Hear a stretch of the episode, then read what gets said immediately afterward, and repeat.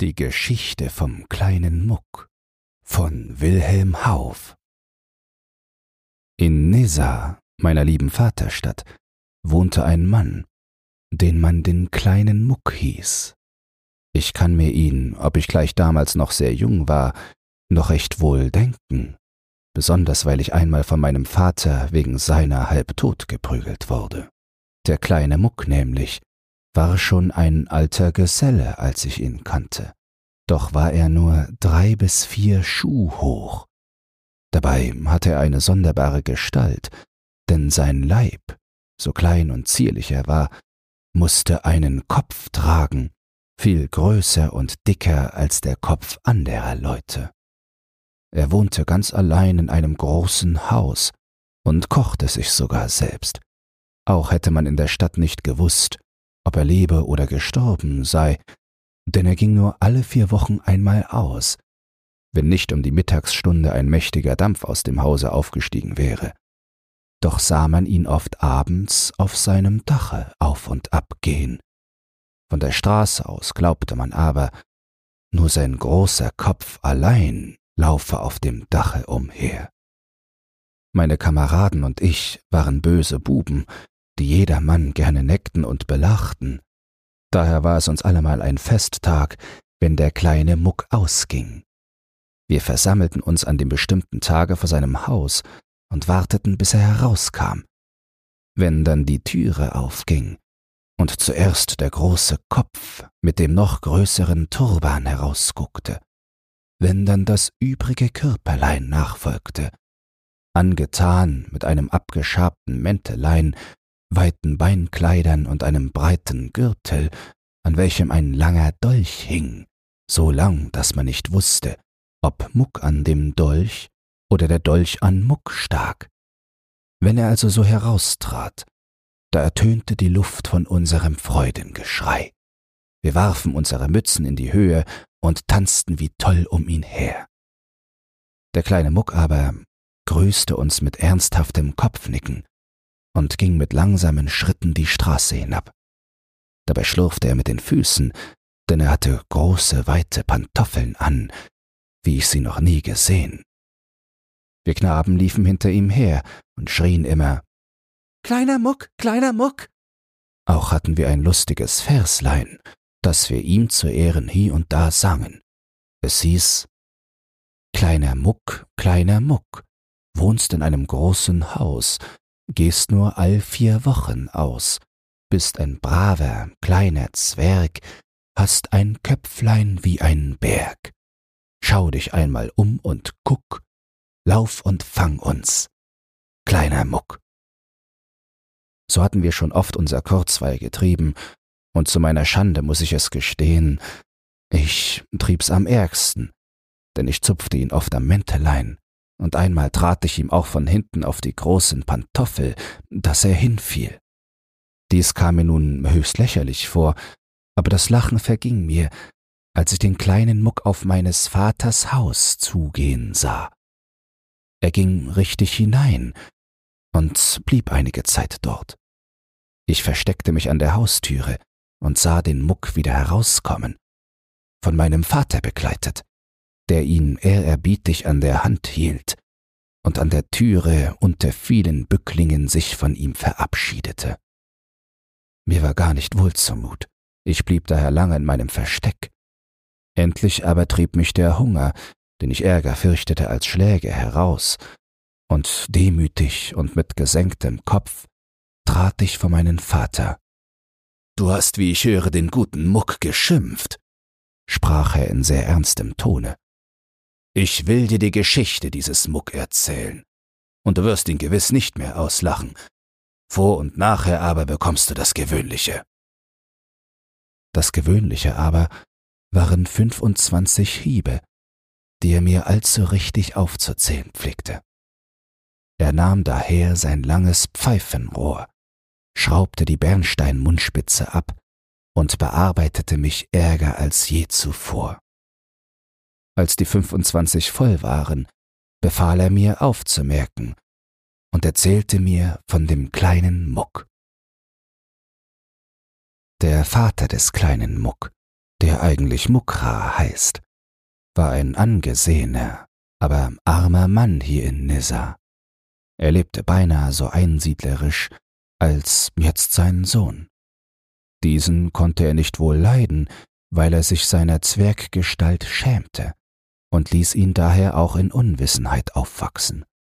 Der kleine Muck war noch in seinem sechzehnten Jahr ein lustiges Kind, und der Vater, ein ernster Mann, tadelte ihn immer, dass er, der schon längst die Kinderschuhe zertreten haben sollte, noch so dumm und läppisch sei. Der Alte tat aber einmal einen bösen Fall, an welchem er auch starb und den kleinen Muck arm und unwissend zurückließ. Die harten Verwandten, denen der Verstorbene mehr schuldig war, als er bezahlen konnte, jagten den armen Kleinen aus dem Hause und rieten ihm, in die Welt hinauszugehen und sein Glück zu suchen. Der kleine Muck antwortete, er sei schon reisefertig, bat sich aber nur noch den Anzug seines Vaters aus, und dieser wurde ihm auch bewilligt. Sein Vater war ein großer, starker Mann gewesen, daher passten die Kleider nicht. Muck aber wusste bald Rat. Er schnitt ab, was zu lang war, und zog dann die Kleider an. Er schien aber vergessen zu haben, dass er auch in der Weite davon schneiden müsse, daher sein sonderbarer Aufzug, wie er noch heute zu sehen ist. Der große Turban, der breite Gürtel, die weiten Hosen, das blaue Mäntellein. Alles dies sind Erbstücke seines Vaters, die er seitdem getragen. Den langen Damaszenerdolch seines Vaters aber steckte er in den Gürtel, ergriff ein Stöcklein und wanderte zum Tor hinaus. Fröhlich wanderte er den ganzen Tag, denn er war ja ausgezogen, um sein Glück zu suchen. Wenn er einen Scherben auf der Erde im Sonnenschein glänzen sah, so steckte er ihn gewiss zu sich, im Glauben, dass er sich in den schönsten Diamant verwandeln werde. Sah er in der Ferne die Kuppel einer Moschee wie Feuerstrahlen, sah er einen See wie einen Spiegel blinken, so eilte er voll Freude darauf zu, denn er dachte, in einem Zauberland angekommen zu sein. Aber ach, Jene Trugbilder verschwanden in der Nähe, und nur allzu bald erinnerte ihn seine Müdigkeit und sein vor Hunger knurrender Magen, dass er noch im Lande der Sterblichen sich befinde. So war er zwei Tage gereist, unter Hunger und Kummer, und verzweifelte sein Glück zu finden.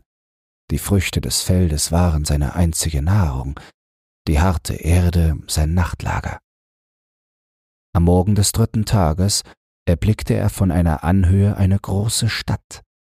Hell leuchtete der Halbmond auf ihren Zinnen, bunte Fahnen schimmerten auf den Dächern und schienen den kleinen Muck zu sich herzuwinken. Überrascht stand er stille und betrachtete Stadt und Gegend. Ja, dort wird Klein Muck sein Glück finden, sprach er zu sich und machte trotz seiner Müdigkeit einen Luftsprung. Dort oder nirgends?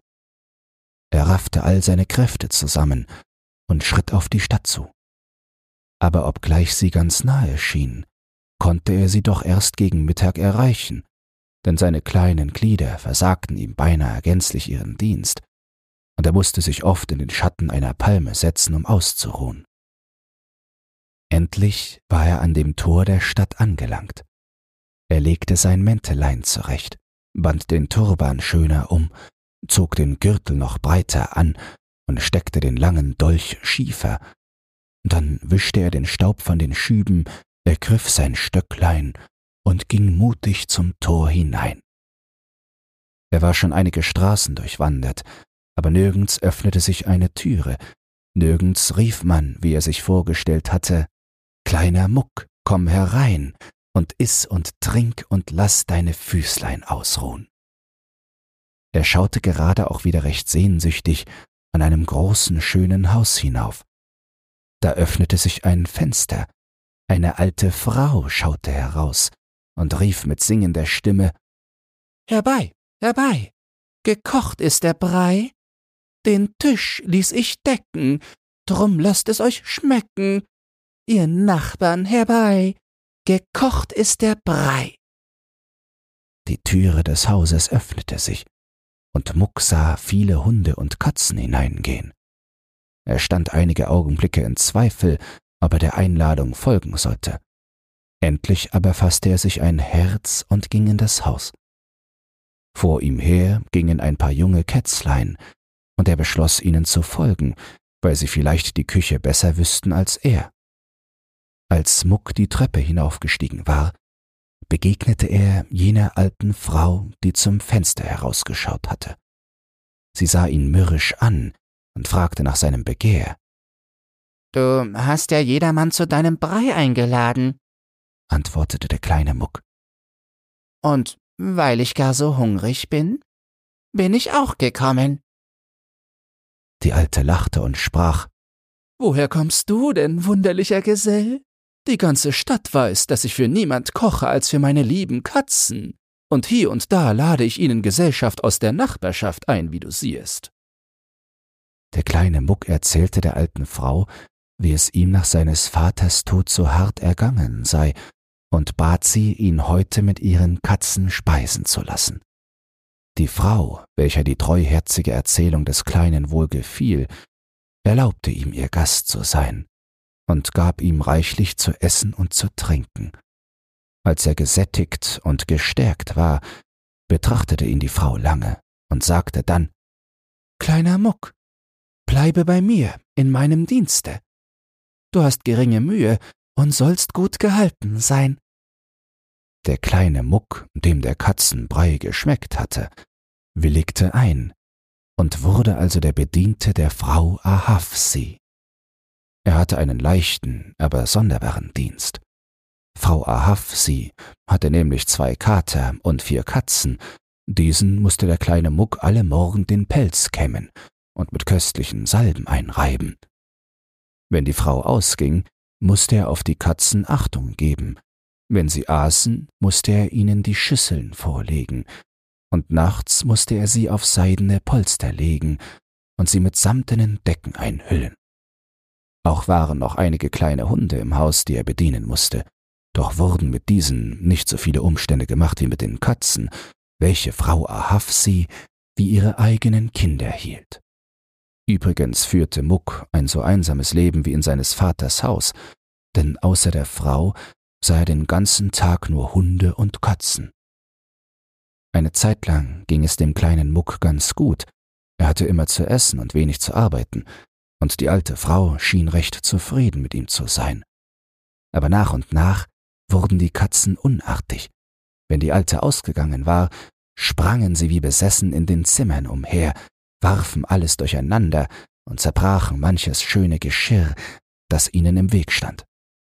Wenn sie aber die Frau die Treppe heraufkommen hörten, verkrochen sie sich auf ihre Polster und wedelten ihr mit den Schwänzen entgegen, wie wenn nichts geschehen wäre. Die Frau Ahafsi geriet dann in Zorn, wenn sie ihre Zimmer so verwüstet sah, und schob alles auf Muck. Er mochte seine Unschuld beteuern, wie er wollte. Sie glaubte ihren Katzen, die so unschuldig aussahen, mehr als ihrem Diener. Der kleine Muck war sehr traurig, dass er also auch hier sein Glück nicht gefunden habe, und beschloss bei sich, den Dienst der Frau Ahavsi zu verlassen. Da er aber auf seiner ersten Reise erfahren hatte, wie schlecht man ohne Geld lebt, beschloss er, den Lohn, den ihm seine Gebieterin immer versprochen, aber nie gegeben hatte, sich auf irgendeine Art zu verschaffen. Es befand sich in dem Hause der Frau Ahavsi ein Zimmer, das immer verschlossen war und dessen Inneres er nie gesehen hatte. Doch hatte er die Frau oft darin rumoren gehört, und er hätte oft für sein Leben gern gewusst, was sie dort versteckt habe. Als er nun an sein Reisegeld dachte, fiel ihm ein, dass dort die Schätze der Frau versteckt sein könnten. Aber immer war die Türe fest verschlossen, und er konnte daher den Schätzen nie beikommen. Eines Morgens, als die Frau Ahafsi ausgegangen war, zupfte ihn eines der Hundlein, welches von der Frau immer sehr stiefmütterlich behandelt wurde, dessen Gunst er sich aber durch allerlei Liebesdienste in hohem Grade erworben hatte, an seinen weiten Beinkleidern und gebärdete sich dabei, wie wenn Muck ihm folgen sollte. Muck, welcher gerne mit den Hunden spielte, folgte ihm, Und siehe da, das Hundlein führte ihn in die Schlafkammer der Frau Ahafsi, vor eine kleine Türe, die er nie zuvor dort bemerkt hatte. Die Türe war halb offen. Das Hundlein ging hinein, und Muck folgte ihm. Und wie freudig war er überrascht, als er sah, dass er sich in dem Gemach befinde, das schon lange das Ziel seiner Wünsche war. Er spähte überall umher, ob er kein Geld finden könnte, fand aber nichts. Nur alte Kleider und wunderlich geformte Geschirre standen umher. Eines dieser Geschirre zog seine besondere Aufmerksamkeit auf sich. Es war von Kristall, und schöne Figuren waren darauf ausgeschnitten. Er hob es auf und drehte es nach allen Seiten. Aber, o oh Schrecken, er hatte nicht bemerkt, dass es einen Deckel hatte, der nur leicht darauf hingesetzt war. Der Deckel fiel herab und zerbrach in tausend Stücken. Lange stand der kleine Muck vor Schrecken leblos. Jetzt war sein Schicksal entschieden. Jetzt musste er entfliehen, sonst schlug ihn die Alte tot. Sogleich war auch seine Reise beschlossen, und nur noch einmal wollte er sich umschauen, ob er nichts von den Habseligkeiten der Frau Ahafsi zu seinem Marsch brauchen könnte. Da fielen ihm ein paar mächtig große Pantoffeln ins Auge. Sie waren zwar nicht schön, aber seine eigenen konnten keine Reise mehr mitmachen, auch zogen ihn jene wegen ihrer Größe an, denn hatte er diese am Fuß, so mussten ihm hoffentlich alle Leute ansehen, dass er die Kinderschuhe vertreten habe. Er zog also schnell seine Töfflein aus und fuhr in die großen hinein. Ein Spazierstöcklein mit einem schön geschnittenen Löwenkopf schien ihm auch hier allzu müßig in der Ecke zu stehen. Er nahm es also mit und eilte zum Zimmer hinaus. Schnell ging er jetzt auf seine Kammer, zog sein Mäntelein an, setzte den väterlichen Turban auf, steckte den Dolch in den Gürtel und lief so schnell ihn seine Füße trugen zum Haus und zur Stadt hinaus. Vor der Stadt lief er aus Angst vor der Alten immer weiter fort, bis er vor Müdigkeit beinahe nicht mehr konnte. So schnell war er in seinem ganzen Leben nicht gegangen. Ja, es schien ihm, als könne er gar nicht aufhören zu rennen, denn eine unsichtbare Gewalt schien ihn fortzureißen. Endlich bemerkte er, dass es mit den Pantoffeln eine eigene Bewandtnis haben müsse, denn diese schossen immer fort und führten ihn mit sich. Er versuchte auf allerlei Weise stillzustehen, aber es wollte nicht gelingen. Da rief er in der höchsten Not, wie man den Pferden zuruft, sich selbst zu Oh, halt. Oh. Da hielten die Pantoffeln, und Muck warf sich erschöpft auf die Erde nieder. Die Pantoffeln freuten ihn ungemein. So hatte er sich denn doch durch seine Dienste etwas erworben, das ihm in der Welt auf seinem Weg das Glück zu suchen forthelfen konnte. Er schlief trotz seiner Freude vor Erschöpfung ein, denn das Körperlein des kleinen Muck, das einen so schweren Kopf zu tragen hatte, konnte nicht viel aushalten. Im Traum erschien ihm das Hundlein, welches ihm im Hause der Frau Ahafsi zu den Pantoffeln verholfen hatte, und sprach zu ihm Lieber Muck, du verstehst den Gebrauch der Pantoffeln noch nicht recht.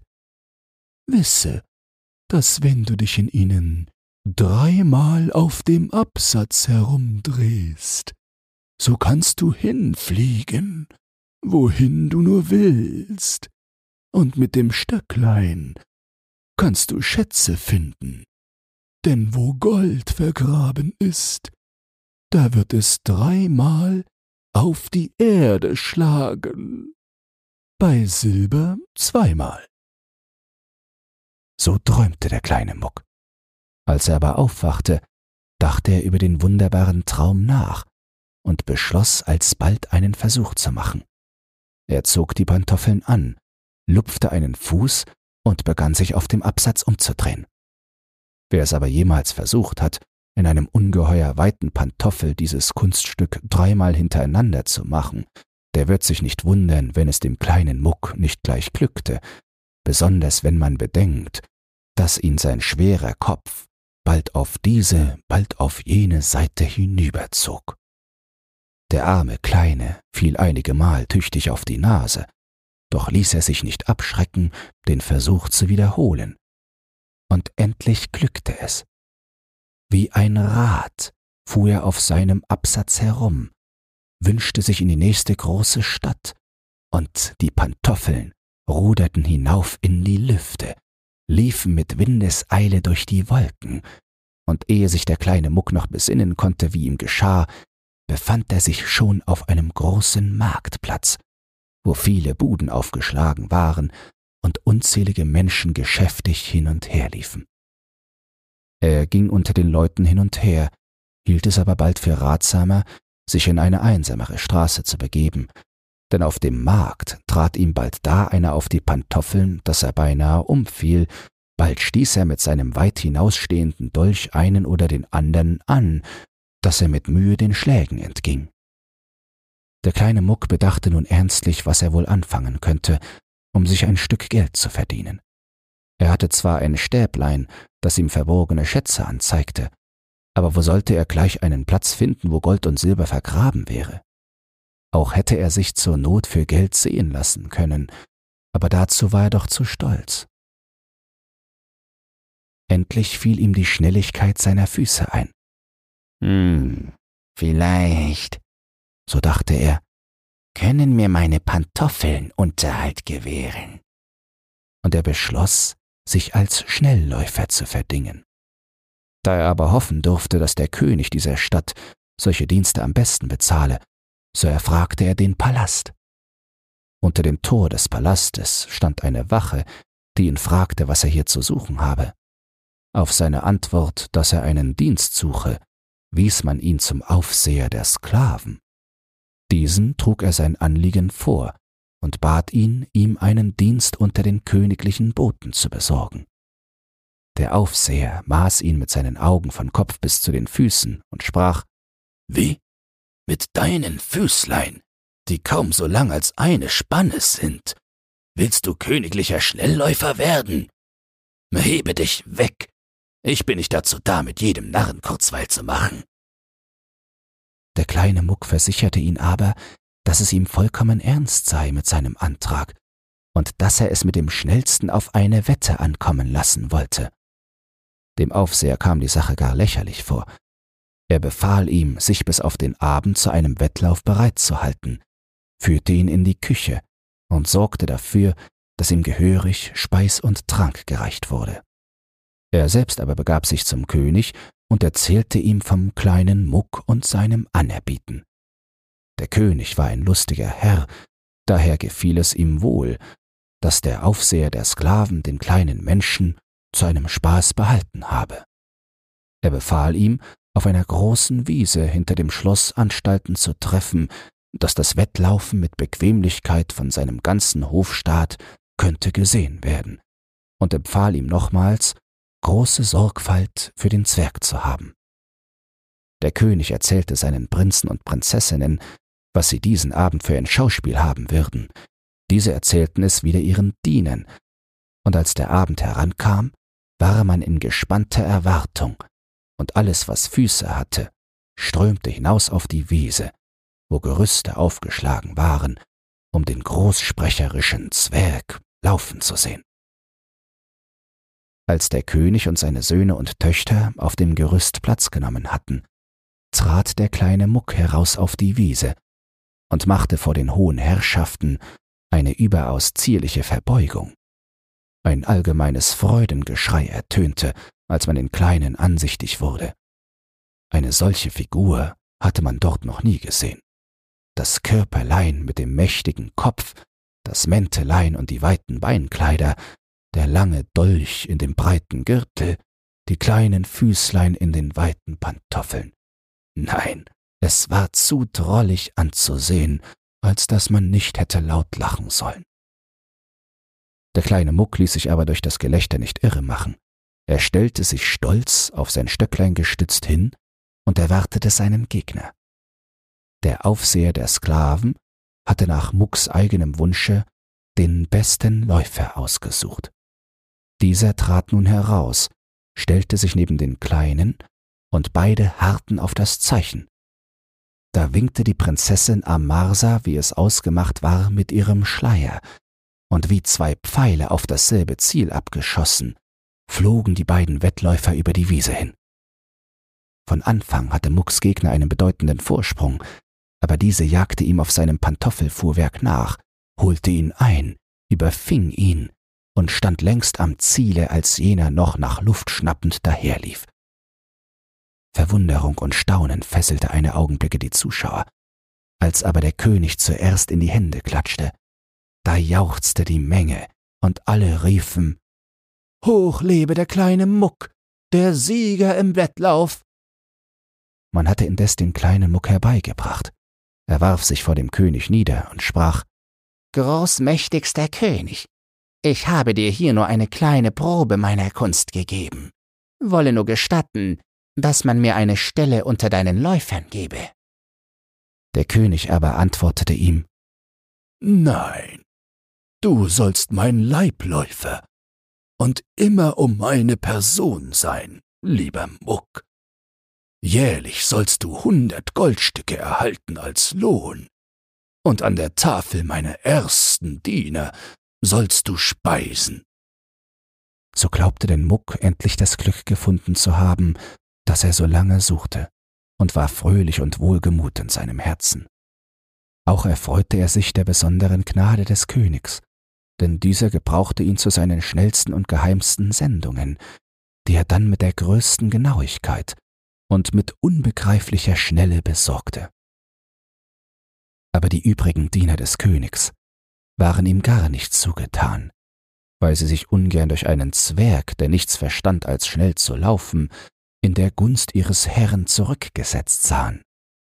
Sie veranstalteten daher manche Verschwörung gegen ihn, um ihn zu stürzen, aber alle schlugen fehl an dem großen Zutrauen, das der König in seinen geheimen Oberleibläufer, denn zu dieser Würde hatte er es in so kurzer Zeit gebracht, setzte.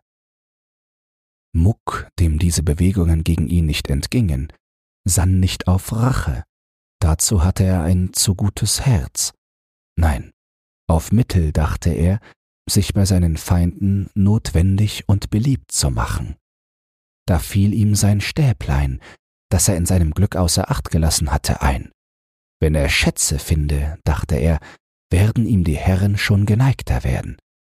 Er hatte schon oft gehört, dass der Vater des jetzigen Königs viele seiner Schätze vergraben habe, als der Feind sein Land überfallen. Man sagte auch, er sei darüber gestorben, ohne dass er sein Geheimnis habe seinem Sohn mitteilen können.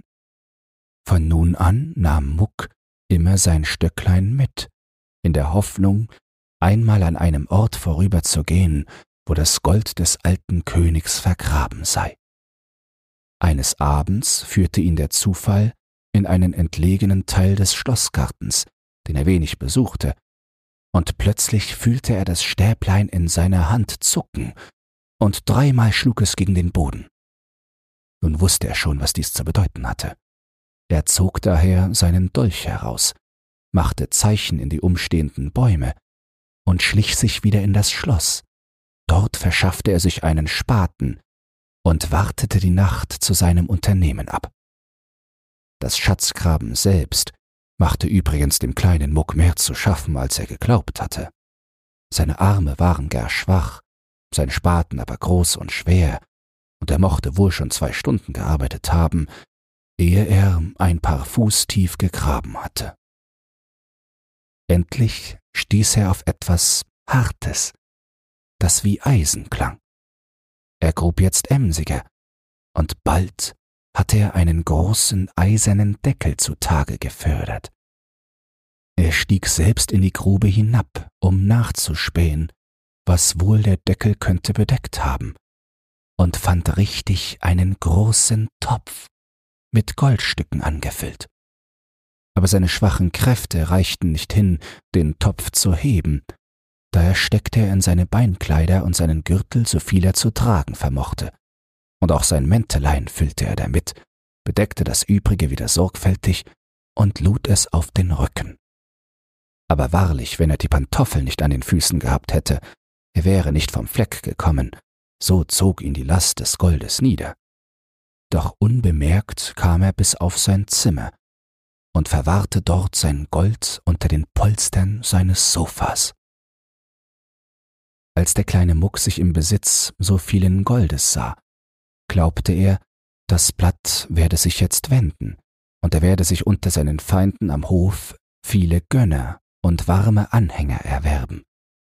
Aber schon daran konnte man erkennen, dass der gute Muck keine gar sorgfältige Erziehung genossen haben musste, sonst hätte er sich wohl nicht einbilden können, durch Gold wahre Freunde zu gewinnen. Ach, dass er damals seine Pantoffeln geschmiert und sich mit seinem Mäntelein voll Gold aus dem Staub gemacht hätte. Das Gold, das der kleine Muck von jetzt an mit vollen Händen austeilte, erweckte den Neid der übrigen Hofbedienten. Küchenmeister Ahuli sagte, Er ist ein Falschmünzer. Der Sklavenaufseher Ahmed sagte, Er hat's dem König abgeschwatzt. Arschas, der Schatzmeister aber, sein ärgster Feind, der selbst hier und da einen Griff in des Königs Kasse tun mochte, sagte geradezu, Er hat's gestohlen. Um nun ihrer Sache gewiss zu sein, verabredeten sie sich, und der Obermundschenk Kurchus stellte sich eines Tages recht traurig und niedergeschlagen vor die Augen des Königs. Er machte seine traurigen Gebärden so auffallend, dass ihn der König fragte, was ihm fehle. Ach, antwortete er, ich bin traurig, dass ich die Gnade meines Herrn verloren habe. Was fabelst du, Freund Kurchus? Entgegnete ihm der König.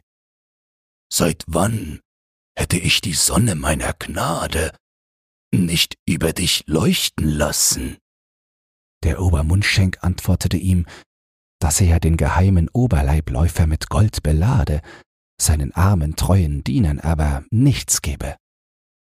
Der König war sehr erstaunt über diese Nachricht, ließ sich die Goldausteilungen des kleinen Muck erzählen, und die Verschworenen brachten ihm leicht den Verdacht bei, dass Muck auf irgendeine Art das Geld aus der Schatzkammer gestohlen habe. Sehr lieb war diese Wendung der Sache dem Schatzmeister, der ohnehin nicht gerne Rechnung ablegte. Der König gab daher den Befehl, heimlich auf alle Schritte des kleinen Muck acht zu geben, um ihn womöglich auf der Tat zu ertappen.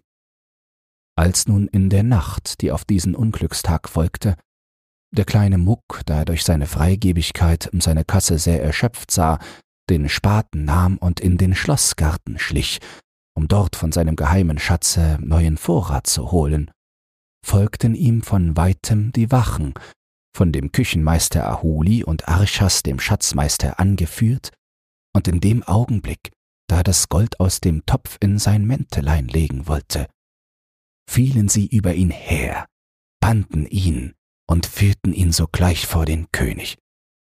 Dieser, den ohnehin die Unterbrechung seines Schlafes mürrisch gemacht hatte, empfing seinen armen geheimen Oberleibläufer sehr ungnädig und stellte sogleich das Verhör über ihn an. Man hatte den Topf vollends aus der Erde gegraben und mit dem Spaten und dem Mäntelein voll Gold vor die Füße des Königs gesetzt. Der Schatzmeister sagte aus, dass er mit seinen Wachen den Muck überrascht habe, wie er diesen Topf mit Gold gerade in die Erde gegraben habe.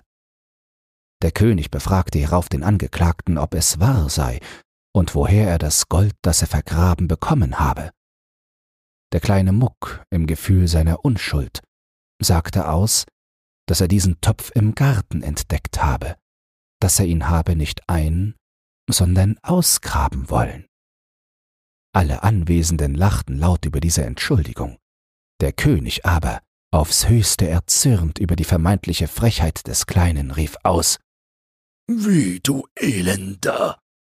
Du willst deinen König so dumm und schändlich belügen, nachdem du ihn bestohlen hast. Schatzmeister Archas, ich fordere dich auf zu sagen, ob du diese Summe Goldes für die nämliche erkennst, die in meinem Schatze fehlt. Der Schatzmeister aber antwortete, er sei seiner Sache ganz gewiss. So viel und noch mehr fehle seit einiger Zeit in dem königlichen Schatz, und er könnte einen Eid darauf ablegen, dass dies das Gestohlene sei. Da befahl der König, den kleinen Muck in enge Ketten zu legen und in den Turm zu führen. Dem Schatzmeister aber übergab er das Gold, um es wieder in den Schatz zu tragen. Vergnügt über den glücklichen Ausgang der Sache, zog dieser ab und zählte zu Hause die blinkenden Goldstücke.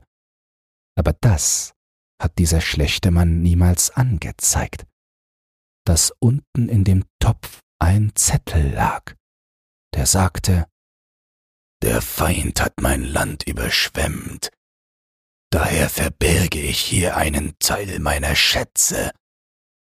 Wer es auch finden mag, den treffe der Fluch seines Königs, wenn er es nicht sogleich meinem Sohne ausliefert. König Sadi. Der kleine Muck stellte in seinem Kerker traurige Betrachtungen an. Er wusste, dass auf Diebstahl an königlichen Sachen der Tod gesetzt war, und doch mochte er das Geheimnis mit dem Stäbchen dem König nicht verraten, weil er mit Recht fürchtete, dieses und seiner Pantoffeln beraubt zu werden. Seine Pantoffeln konnten ihm leider auch keine Hilfe bringen, denn da er in engen Ketten an die Mauer geschlossen war, konnte er, so sehr er sich quälte, sich nicht auf dem Absatz umdrehen. Als ihm aber am anderen Tage sein Tod angekündigt wurde, da dachte er doch, es sei besser, ohne das Zauberstäbchen zu leben, als mit ihm zu sterben, ließ den König um geheimes Gehör bitten und entdeckte ihm das Geheimnis. Der König maß von Anfang seinem Geständnis keinen Glauben bei, aber der kleine Muck versprach eine Probe, wenn ihm der König zugestünde, dass er nicht getötet werden solle. Der König gab ihm sein Wort darauf und ließ von Muck ungesehen einiges Gold in die Erde graben und befahl diesem mit seinem Stäbchen zu suchen. In wenigen Augenblicken hatte er es gefunden, denn das Stäbchen schlug deutlich dreimal auf die Erde. Da merkte der König, dass ihn sein Schatzmeister betrogen hatte, und sandte ihm, wie es im Morgenland gebräuchlich ist, eine seidene Schnur, damit er sich selbst erdrossle. Zum kleinen Muck aber sprach er Ich habe dir zwar dein Leben versprochen, aber es scheint mir, als ob du nicht nur allein dieses Geheimnis mit dem Stäbchen besitzest. Darum bleibst du in ewiger Gefangenschaft wenn du nicht gestehest, was für eine Bewandtnis es mit deinem Schnelllaufen hat. Der kleine Muck, dem die einzige Nacht im Turm alle Lust zu längerer Gefangenschaft benommen hatte, bekannte, dass seine ganze Kunst in den Pantoffeln liege. Doch lehrte er den König nicht das Geheimnis von dem dreimaligen Umdrehen auf dem Absatz. Der König schlüpfte selbst in die Pantoffel, um die Probe zu machen, und jagte wie unsinnig im Garten umher. Oft wollte er anhalten, aber er wusste nicht, wie man die Pantoffeln zum Stehen brachte. Und der kleine Muck, der diese kleine Rache sich nicht versagen konnte, ließ ihn laufen, bis er ohnmächtig niederfiel. Als der König wieder zur Besinnung zurückgekehrt war, war er schrecklich aufgebracht über den kleinen Muck, der ihn so ganz außer Atem hatte laufen lassen. Ich habe dir mein Wort gegeben, dir Freiheit und Leben zu schenken, aber innerhalb zwölf Stunden musst du mein Land verlassen haben, sonst lasse ich dich aufknüpfen. Die Pantoffeln und das Stäbchen aber ließ er in seine Schatzkammer legen. So arm als je wanderte der kleine Muck zum Land hinaus.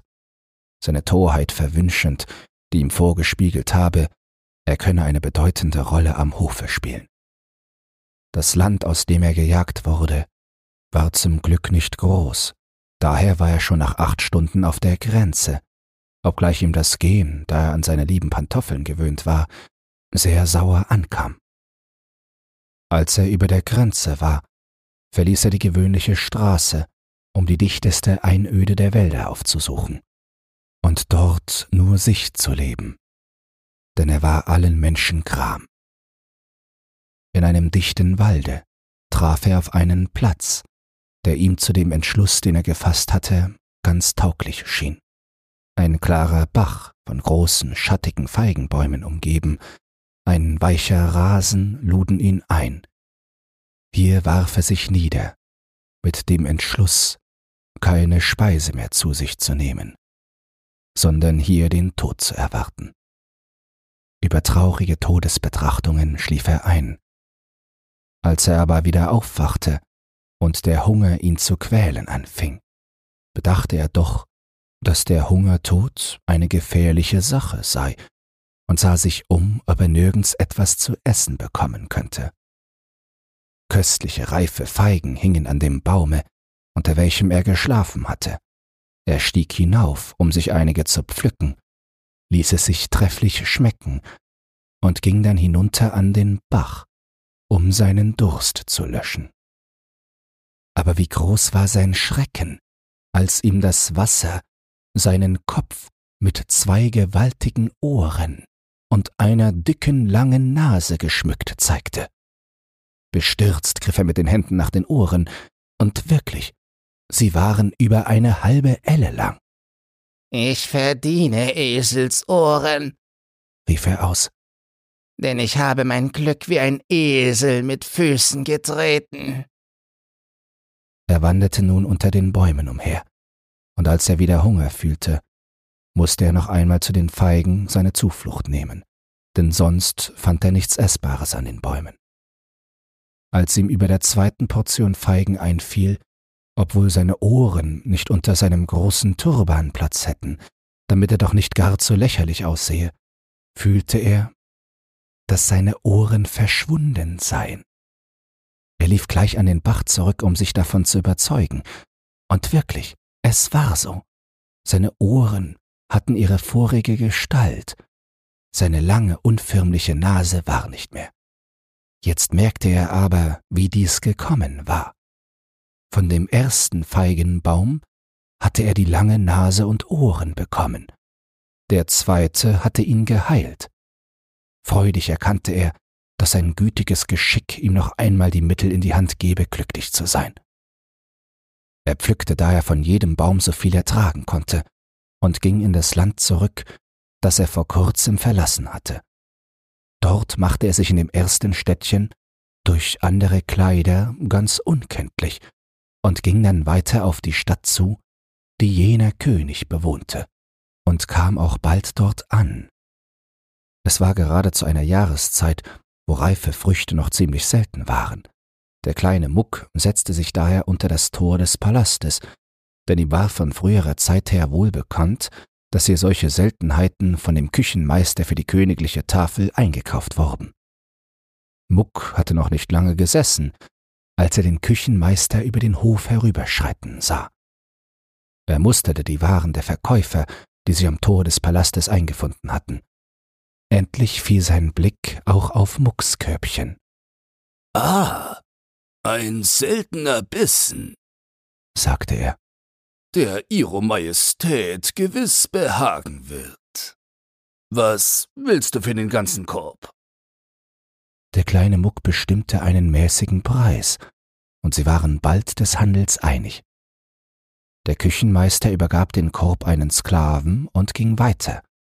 Der kleine Muck aber machte sich einstweilen aus dem Staub, weil er befürchtete, wenn sich das Unglück an den Köpfen des Hofes zeige, möchte man ihn als Verkäufer aufsuchen und bestrafen. Der König war über Tisch sehr heiter gestimmt und sagte seinem Küchenmeister einmal über das andere Lobsprüche wegen seiner guten Küche und der Sorgfalt, mit der er immer das Seltenste für ihn aussuche. Der Küchenmeister aber, welcher wohl wusste, welchen Leckerbissen er noch im Hintergrund habe, schmunzelte gar freundlich und ließ nur einzelne Worte fallen als Es ist erst noch nicht aller Tage Abend. Oder Ende gut, alles gut. So dass die Prinzessinnen sehr neugierig wurden, was er wohl noch bringen werde. Als er aber die schönen einladenden Feigen aufsetzen ließ, da entfloh ein allgemeines Ah dem Munde der Anwesenden. Wie reif, wie appetitlich, rief der König.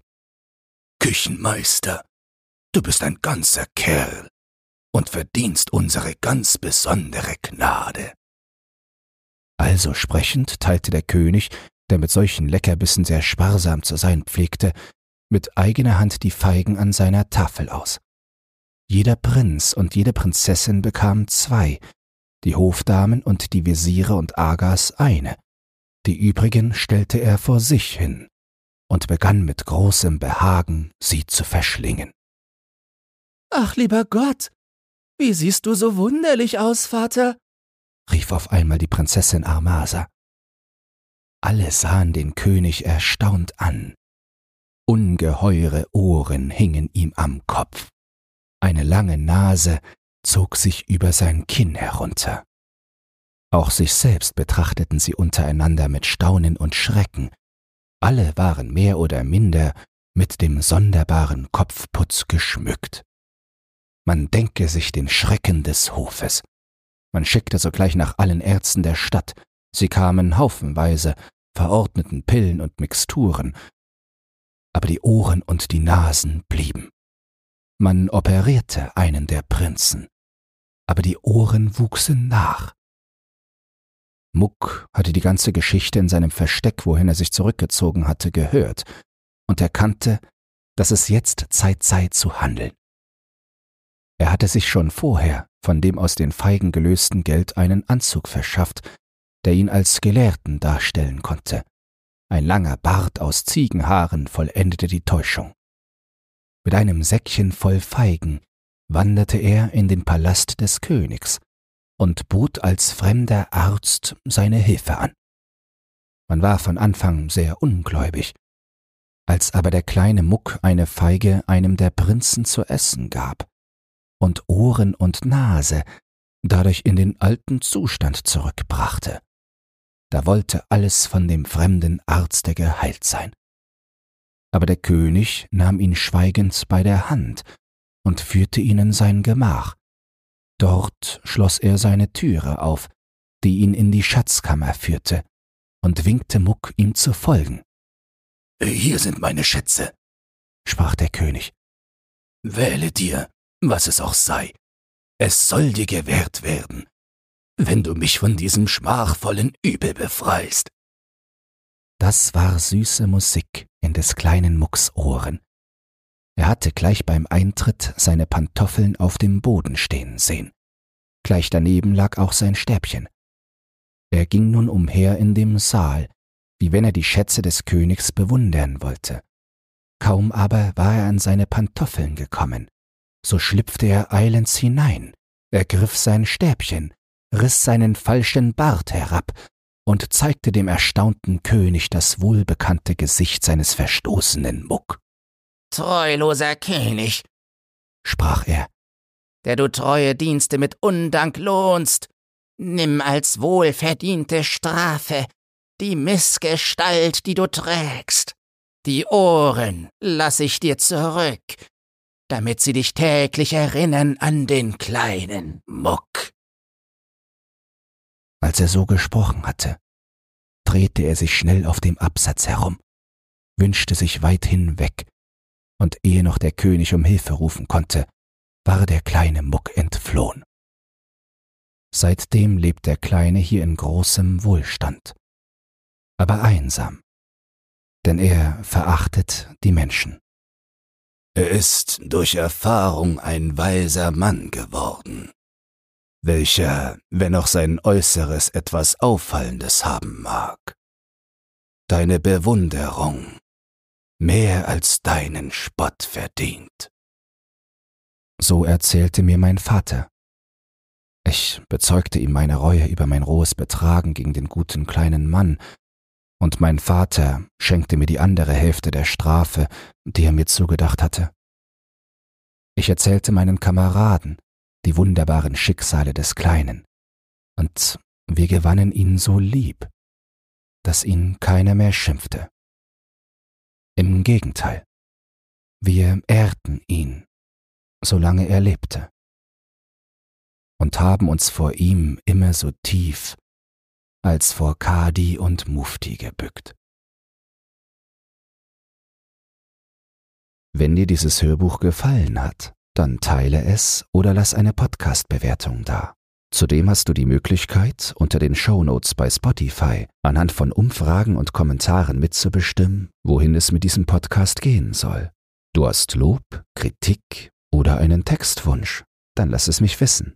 Doch nun viel Spaß beim nächsten Hörbuch und eine geruhsame Nacht.